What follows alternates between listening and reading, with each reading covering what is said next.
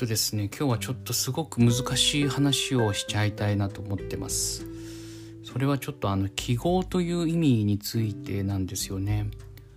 あの2月の25日にブログの方で、えー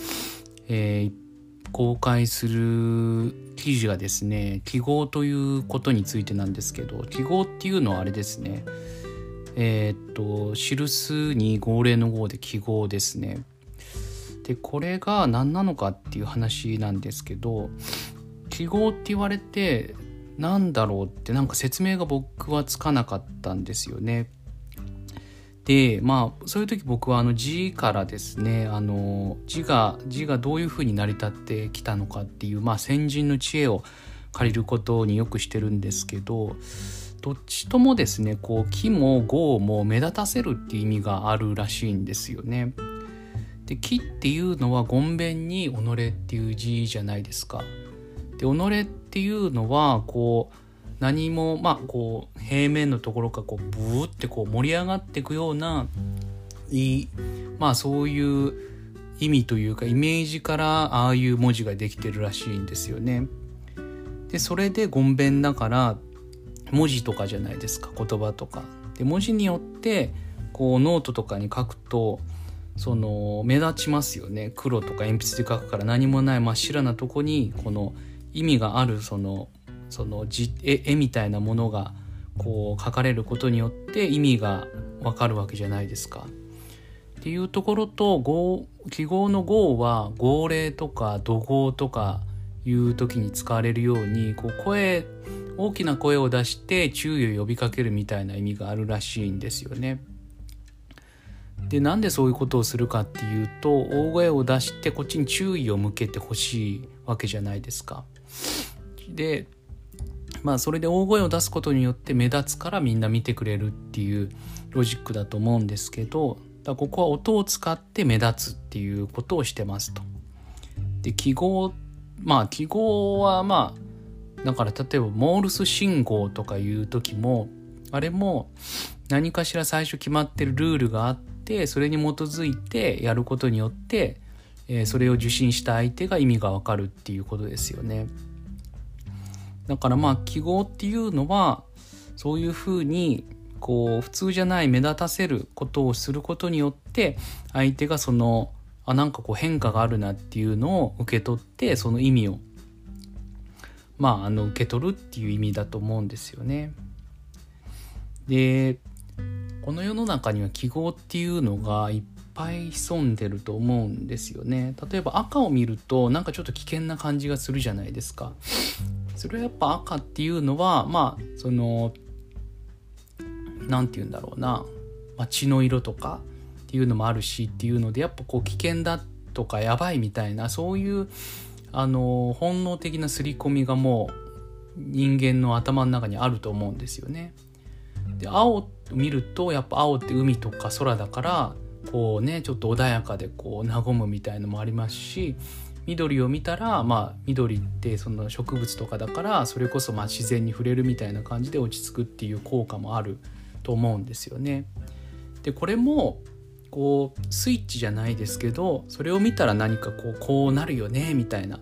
ていう、まあ、方程式みたいのがあってその意味を受け取ってると僕たちは受け取ってると思うんですよね。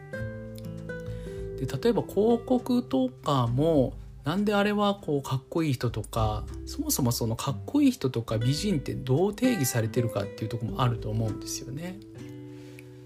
でまあその美しさってなんだろうなって思った時にやっぱそれはこう整ってることとか整理整頓されてるとかちょっとこう常識では考えられないみたいなことを美しいと思ったりするじゃないですか。だからそういう希少性とか価値みたいなところがもう美しさとかにつながっていくと思うんですよね。でまあ、そういう稀有な存在をまあああいった広告とかに起用することによってわすごい綺麗だなとか目を引くわけじゃないですか。そのイケメンとか綺麗な人を見かけたらこう注意がいくっていうのはまあ人間の本能でできてると思うんですけど、まあ、そういう記号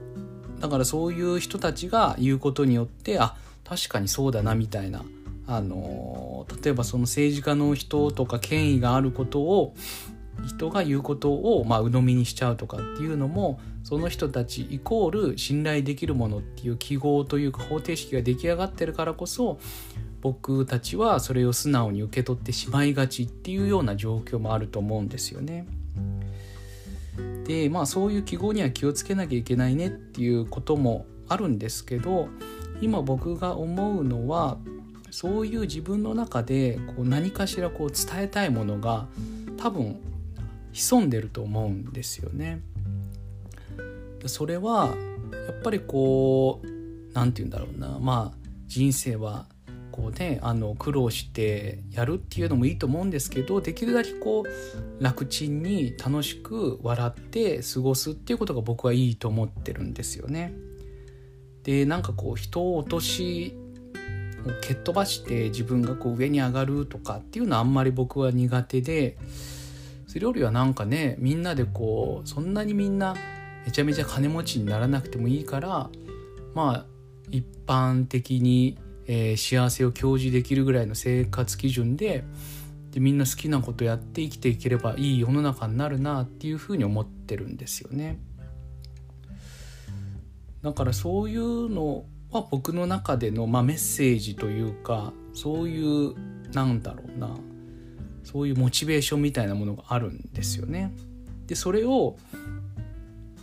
あの他の人たちから見たらそれを僕にとって記号なわけですよねそういうものを持ってると。でそれを何て言うんだろうなそれを人に伝えたいこういうのいいですよねっていうふうに伝えたい気持ちも僕の中にやっぱあるんですよね。なんでそうそれは承認欲求なのかなっていうふうに思った時期もあったんですけどやっぱりこう人間は一人では生きていけないわけで、まあ、その中でやっぱり一人じゃなくてみんなとするっていうことがやっぱりその人間の人間たるゆえんなのかなっていうふうにも思うのでやっぱりそこはうん。やっぱその自分が持つ記号っていうのとこううまくシンクロしていく人たちを求めていくためにやっぱ発信していくのかなっていうふうに思ってるっていうところなんですね。だから、まあ、そういう自分のメッセージとかモチベーションっていうかねあのそういった自分なりの伝えたい記号っていうのを持つっていうのも大事だと思いますし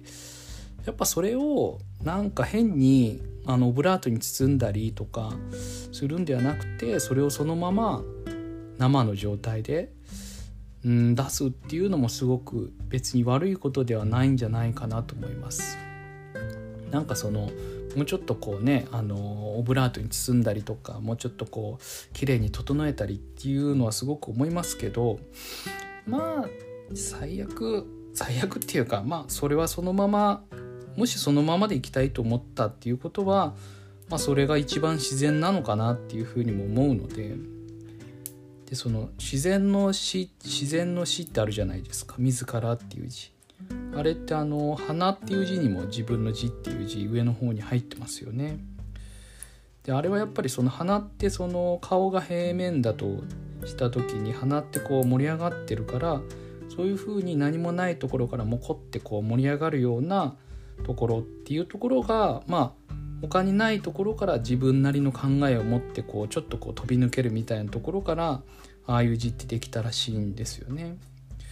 だからその自分とか己っていうのをまあねそれをどこまでその相手のことを気遣いとか気にしながらやってった方がだからそのやっ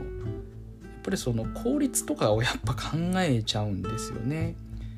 ぱり欲が出てもっと自分の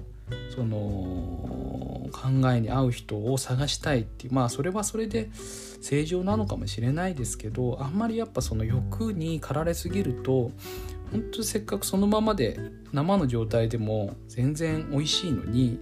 変にその加工しすぎちゃってそこで疲れちゃうみたいなことが起きてしまうと思うのでまあねそこの塩梅がどこまで調味す調理するのかっていう塩梅が、まあ、それはその人それはそれでその人の個性になるかなっていうふうにも思うんですけどあんまり僕は調理するの苦手だなっていうそのままバーンって結構出しがちかなっていうのを思ったという話です。はい、えー、ここまで聞いていただきありがとうございます。以上です。